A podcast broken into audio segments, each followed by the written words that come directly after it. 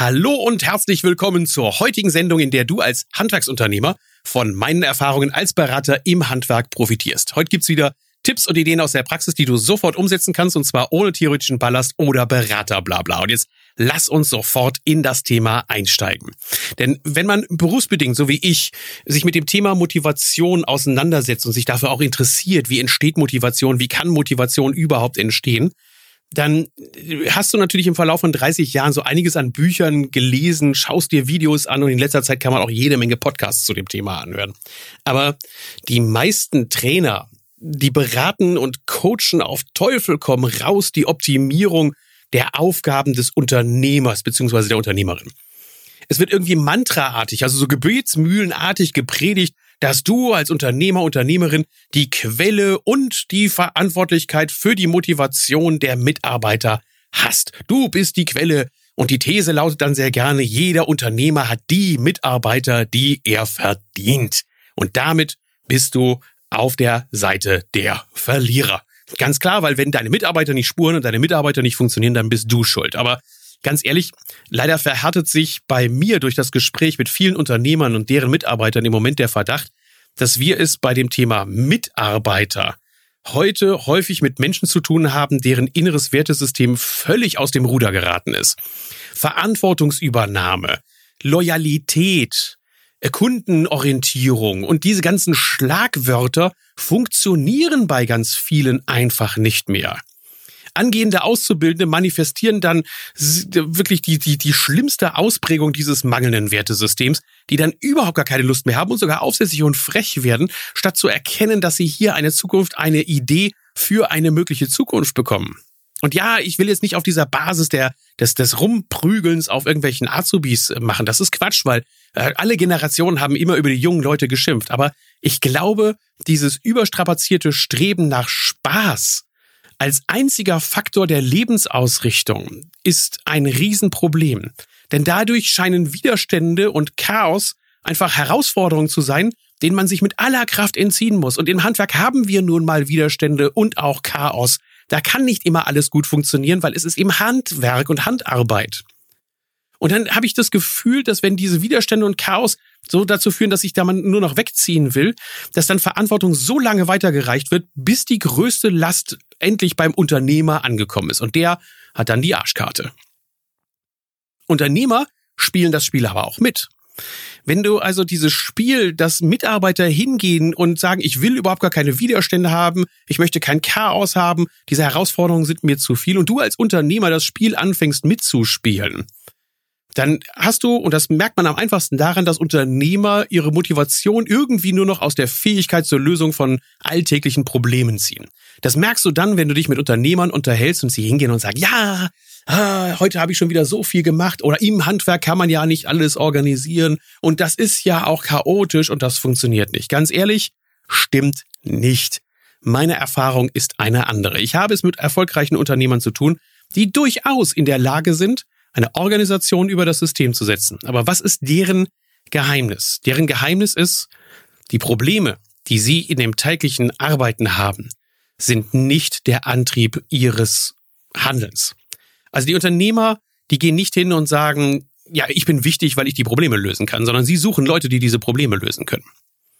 In der Hektik des Alltags vergessen wir im Moment nur allzu leicht, dass es darum geht, dass wir als Unternehmer, Unternehmerinnen das, was wir machen, wieder mit Bedeutung füllen müssen.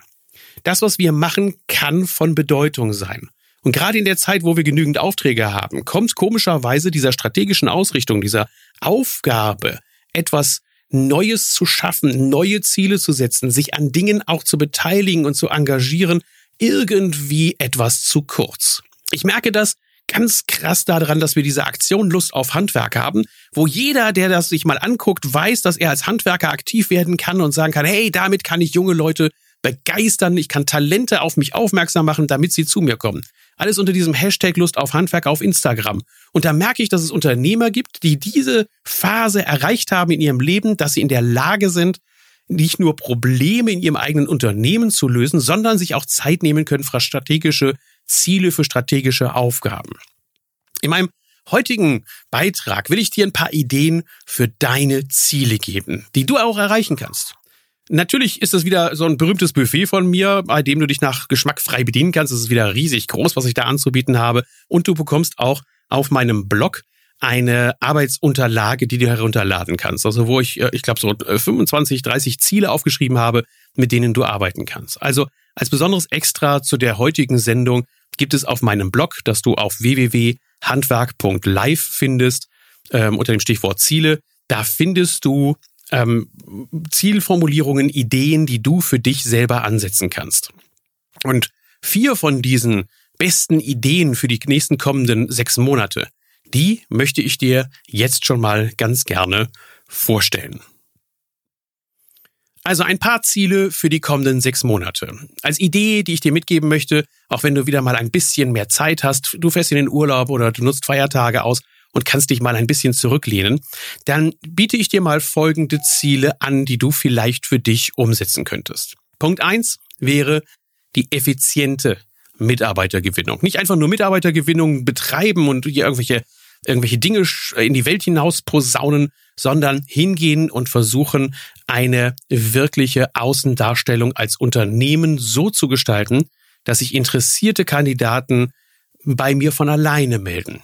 Dafür lautet die Zielformulierung zum Beispiel, im kommenden Jahr werde ich meine Außendarstellung als Unternehmer so gestalten, dass interessierte Kandidaten mich als spannenden Arbeitgeber wahrnehmen. Wir werden als Unternehmen wahrgenommen, bei dem nicht nur das Arbeitsklima stimmt, Arbeit einen Sinn macht und Anerkennung für Leistung erfolgt, sondern auch eine Karriere möglich ist. Hey, und wenn du diese Zielformulierung, die ich zugegebenermaßen abgelesen habe, weil ich habe sie nämlich in das Blog reingeschrieben, wenn du diese Zielformulierung cool findest, geh auf meinen Blog, hol sie dir runter, schreib sie dir auf deinen Spiegel und hefte sie dir an die Wand. Im kommenden Jahr werde ich meine Außendarstellung als Unternehmer so gestalten, dass interessierte Kandidaten mich als spannenden Arbeitgeber wahrnehmen. Wir werden als Unternehmen wahrgenommen, bei dem nicht nur das Arbeitsklima stimmt, Arbeit einen Sinn macht und Anerkennung für Leistung erfolgt, sondern auch eine Karriere möglich ist. An dieser Formulierung habe ich lange gebastelt und ich schenke sie dir. Du kannst sie auch so ein bisschen umformuliert auf deine Homepage schreiben als Einleitung für dich als guten Darsteller, äh, Darsteller als Unternehmer. Die Außendarstellung ist entsprechend zeitgemäß, und ich brauche mich weder mit dem Auftreten meiner Mitarbeiter, ihrer Firmenfahrzeuge oder ihrer technischen Ausstattung hinter anderen verstecken. Auch meine Internetseite, die sich mögliche Bewerber als erstes anschauen, ist auf dem aktuellen Stand der Technik. Ein weiteres Ziel könnte in diesem Thema Mitarbeitergewinnung und Mitarbeiterbindung natürlich auch sein, dass du sagst, zum Beispiel, ich führe im nächsten Jahr ein Modell der Gewinnbeteiligung ein, bei dem die Mitarbeiter direkt und unmittelbar von dem Erfolg des Unternehmens und ihrer eigenen Tätigkeit profitieren. Dazu habe ich schon mal einen Podcast gemacht, hör dir den vielleicht nochmal an. Zum Thema Gewinnbeteiligung habe ich da eine ziemlich deutliche Sichtweise, denn alles, was jetzt reine Gewinnverteilung anbetrifft und das auf den Erfolg des Unternehmens anbetrifft, da bin ich nicht so ein großer Fan von, aber hörst dir vielleicht einmal an. Also ein Zielbereich könnte es sein, dass du sagst, ich will im nächsten Jahr meine Mitarbeitergewinnung effizient gestalten und auf Vordermann bringen.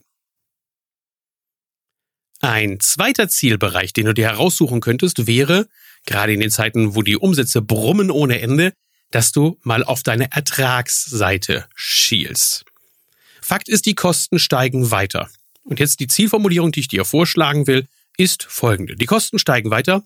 Wenn ich nicht aufpasse, sinkt der Unternehmenserfolg auch bei steigenden Umsätzen. Ich kann durch härtere, schnellere und effizienteres Arbeiten meinen Ertrag steigern. Aber das geht auf Dauer zu Lasten der Zufriedenheit nicht nur von mir und meiner Familie, sondern auch zu Lasten meiner Mitarbeiter. Und wenn die steigenden Kosten nur durch mehr Mitarbeiter und durch mehr Aufträge gedeckelt werden können, ist das eine absolut gefährliche Strategie. Denn schon die Mitarbeitergewinnung ist nicht mal ebenso einfach erledigt und deshalb muss ich mir überlegen, wie ich bei jedem Auftrag mehr Ertrag erzielen kann. Die Zielformulierung kann dann weiterlauten, Zunächst werde ich deshalb anfangen, meine Leistungen wie die Beratungen, die Angebotserstellung, Koordination etc. zu berechnen.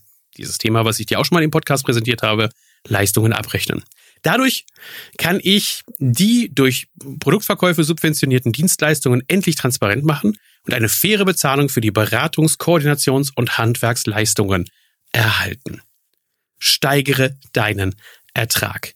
Das geht natürlich auch, indem du dich auf spannendere Aufträge fokussierst, indem du eine Zielformulierung dir selbst überlegst, indem du sagst, ab nächstem Jahr fokussiere ich mich auf die Aufträge, die mir und meinen Mitarbeitern Spaß machen. Spaß ist dabei nicht nur der finanzielle Erfolg, sondern auch die Herausforderung, die die Aufträge an uns stellen können. Damit das gelingt, werde ich die Kunden identifizieren, mit denen wir in Zukunft zusammenarbeiten wollen. Und meine Kommunikationsstrategie richte ich genau auf die Gewinnung dieser Kunden aus. Wenn dadurch andere Geschäftsfelder wegfallen, die uns keinen Spaß machen, dann ist das in Ordnung. Nur was wir langfristig mit Leidenschaft tun, wird auch ein Erfolg. Zielausrichtung also hier zwei Ziele in dieser kleinen Session. Einmal mehr Ertrag erzielen durch zum Beispiel Abrechnung der Leistungen. Und zweites Ziel könnte sein für dich in den laufenden nächsten Monaten, dass du an spannenderen Aufträgen arbeitest. Das heißt natürlich auch, dass du dich nach außen präsentierst, dass du hingehst und sagst, ich nutze die modernen Möglichkeiten der Kommunikation, zum Beispiel, dass ich Content Marketing betreibe, also durch gute Inhalte auf mich aufmerksam mache auf meiner Internetseite mit tollen Berichten und Beiträgen, die Leute zu mir locke und ihnen zeige, dass ich ein echter Experte bin. Also hol dir die spannenden Aufträge, jetzt ist die richtige Zeit und schmeiß Altes über Bord. Ein weiterer Punkt könnte sein, dass du sagst, ich möchte gerne eine bessere Kommunikation erreichen. Die modernen Möglichkeiten der Kommunikation mit elektronischen Hilfsmitteln werde ich im nächsten Jahr nutzen. Das wäre schon mal eine sehr, sehr gute Zielsetzung. Vor allen Dingen auch, weil du natürlich deine Prozesse dann besser in den Griff bekommst. Weil du hingehst und sagst, ich stelle erst meine Prozesse auf den Prüfstein, schaue dann an, welche Prozesse kann ich digitalisieren und ja, das ist dann eben einfach nur ein Remake dann eben einer guten Prozessorganisation. Aber eben, wenn die Prozesse scheiße sind, dann hast du hinterher auch scheiß digitale Prozesse. Also das hilft dir dann auch nicht weiter. Und deshalb kannst du natürlich mit elektronischen Hilfsmitteln erstmal deine Prozesse optimieren. Und da vor allen Dingen ist es immer praktisch, man beginnt bei der besseren Kommunikation. Also die Zielformulierung nochmal. Die modernen Möglichkeiten der Kommunikation mit elektronischen Hilfsmitteln werde ich im nächsten Jahr nutzen. Informationen an alle Mitarbeiter, die Baudokumentation, Zeiterfassung, Lagerverwaltung und ähnliches stelle ich auf den Prüfstand, lege geeignete Maßnahmen fest und führe systematisch Werkzeuge ein. Ein Beispiel für die Verbesserung der Baustellendokumentation oder auch der Kommunikation, ähm, zum Beispiel beim Aufnehmen von Kundenwünschen, das findest du auch wiederum auf meinem Blog in verschiedensten Beiträgen, die ich genau zu diesem Thema gemacht habe, denn das ist natürlich eines meiner absoluten Steckenpferde das Thema Digitalisierung der Kommunikation. Da gibt es andere, die sind ähm, besser ausgestattet in der Richtung der ähm, internen Prozessorganisation, RFID-Chips, automatisches Scannen und ähnliche Geschichten. Äh, das ist nicht so mein Schwerpunktthema, aber das Thema Kommunikation ist auf jeden Fall etwas, was ich mehr gemerkt habe, was man sehr leicht angehen kann. Du kannst dir eine einfache App herunterladen. Auch dafür habe ich schon Empfehlungen gegeben. Und mit diesen Apps kannst du deine gesamte Baustellendokumentation digitalisieren und dafür sorgen, dass immer alle Mitarbeiter auf der Baustelle die aktuellsten Informationen haben und sich dabei auch unterhalten können. Meine Empfehlung ist, starte jetzt. Verwende dabei das Pareto-Prinzip. Nimm nicht alle Ziele gleich voraus, sondern nimm nur die Ziele, die jetzt für dich im Moment relevant sind und die für dich auch wirklich gut sind. Du kennst dieses Pareto-Prinzip, dass wir, ähm, das so nach diesem Wilfredo Pareto benannt, das Prinzip mit, oder auch 80 zu 20 Regel, sagen häufig. Und das sagt man, dass man 80 Prozent der Ergebnisse mit 20 Prozent des Gesamtaufwandes erreichen kann. Also nimm dir doch die Ziele heraus, die für dich möglichst klein sind, möglichst überschaubar sind, auch greifbar sind, aber mit denen du richtig 80 Prozent mehr Zufriedenheit, mehr Spaß an der Arbeit, mehr Geld verdienen kannst und setze sie um. Dafür stelle ich dir eine Planungshilfe zur Verfügung, in der du so ein bisschen diese 20 Prozent dir schon einmal anschauen kannst.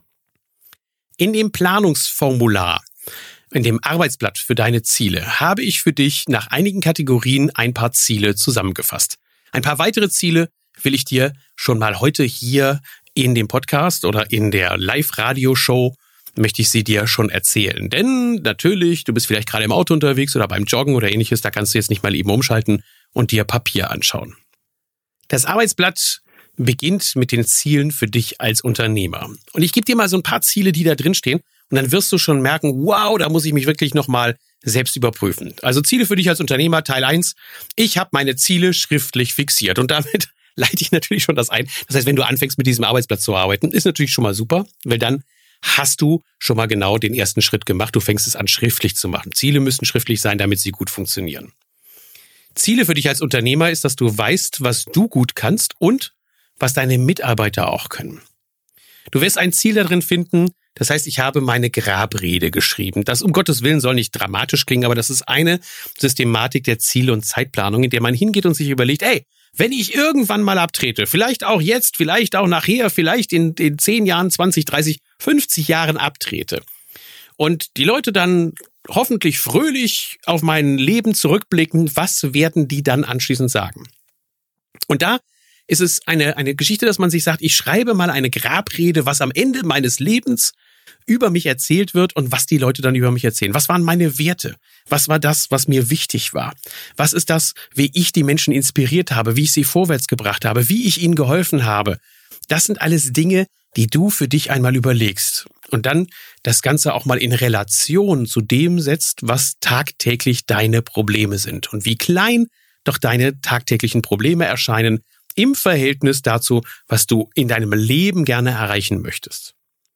Ein Ziel deshalb auch als Unternehmer und auch das ist eine Systematik aus der Ziele- und Zeitplanung. Ich bin ja als Coach auch in Unternehmen drin und setze mich mit Unternehmern mal einen halben, mal einen Tag lang hin und arbeite daran, dass wir diese Ziele auch schriftlich formulieren, festlegen und dann anschließend auch kommunizieren an die Mitarbeiter. Da stelle ich auch die Frage, wo eigentlich dein Unternehmen in den nächsten sieben Jahren steht. Und das ist so eine der Herausforderungen. Oder ganz gemein ist auch die Frage, ich kann mein Unternehmen drei Wochen lang verlassen und habe dabei ein gutes Gefühl. Ist das ein Ziel? Ja, das ist für die meisten wahrscheinlich ein gutes Ziel und es wäre ein tolles Ziel, wenn man das erreicht. Da geht es natürlich auch dran in der Umsetzungsplanung, wie man das Ganze hinsetzen kann. Schau dir einmal diese Ziele an, du findest sie alle in der Unterlage aufgelistet. Ein wesentlicher Zielbereich ist natürlich auch Ziele zu setzen für den Arbeitsalltag. Und dabei hat man äh, immer die Aufgabe, dass man seine Lebensziele, die Siebenjahresziele, die Jahresziele, Quartalsziele aufteilt und runter reduziert auf das, was man wirklich dann in der nächsten Zeit auch erreichen will. Das ist Zielplanung. Und das motiviert. Das ist das, was dich motiviert, damit du selbst vorwärts gehen kannst. Dafür sind noch viele Beiträge in der, in der Unterlage drin. Also zum Beispiel, dass du deine Störungen mal analysierst. Wann werde ich gestört? Hast du Ruhe und Zeit für die Bearbeitung wichtiger Denkaufgaben dir selbst eingeplant? Hast du Aufgaben, die du delegieren kannst, auch wirklich delegierst? Hast du ein Strategie-Meeting, bei dem du mit wichtigen Mitarbeitern in Ruhe darüber sprichst, wie das Jahr laufen soll?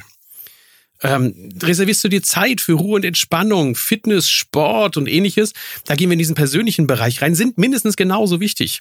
Ich esse nur, was mir gut tut. Meine eigene Weiterentwicklung plane ich hey, wie wenig Unternehmer jetzt in dieser Zeit noch hingehen und sich selbst persönlich weiterbilden, ist erschreckend. Wenn du dann fragst, welche Seminare hast du denn in diesem Jahr besucht und es kommt sofort wie aus der Pistole geschossen, ja, dafür habe ich keine Zeit in diesem Jahr. Und statt dass man sich mal einen neuen Mindset gönnt, also etwas im Kopf gönnt, wo man sich weiterentwickelt, hey, stattdessen geht man hin und macht immer so weiter, wie man das bisher gemacht hat. Ich bin mal gespannt. Ich werde im nächsten Jahr zwei, drei offene Seminare anbieten für Unternehmer und Unternehmerinnen, die hingehen und sagen, ich möchte auch mal was außerhalb meiner Fachwelt wieder Neues dazulernen. Vielleicht sogar auch mal wieder ein Ziele- und Zeitplanseminar anbieten. Ich hoffe, dass dafür genügend Leute dann zusammenkommen, die sagen, hey, vielleicht auch dieser Radiobeitrag hier war für mich so spannend und inspirierend. Ich brauche mal jemanden, der mich in den Hintern tritt und mir in den Hintern tritt und sagt, hey, sieh mal zu, dass du vorwärts kommst und dass du für dich selbst und dein Unternehmen etwas machst.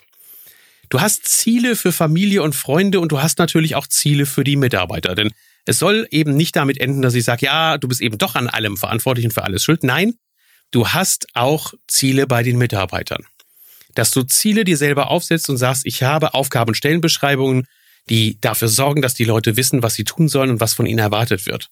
Dass Mitarbeiter sich aktiv in die Prozessverbesserung mit einbringen. Dass Jahresgespräche durchgeführt werden, an denen festgelegt wird, was gut ist, was besser gemacht werden kann, dass sie da eine Motivation auch bekommen und dass du deine Arbeit, die du als Unternehmer delegieren willst, auch delegieren kannst. Denn das ist die Aufgabe für dich in den nächsten Monaten. Sorge dafür, dass du die Dinge delegieren kannst, die dich nerven und davon abhalten, dein Unternehmen voranzubringen. Ich unterstütze dich gerne dabei und freue mich bis zum nächsten Mal. Tschüss, dein Thorsten.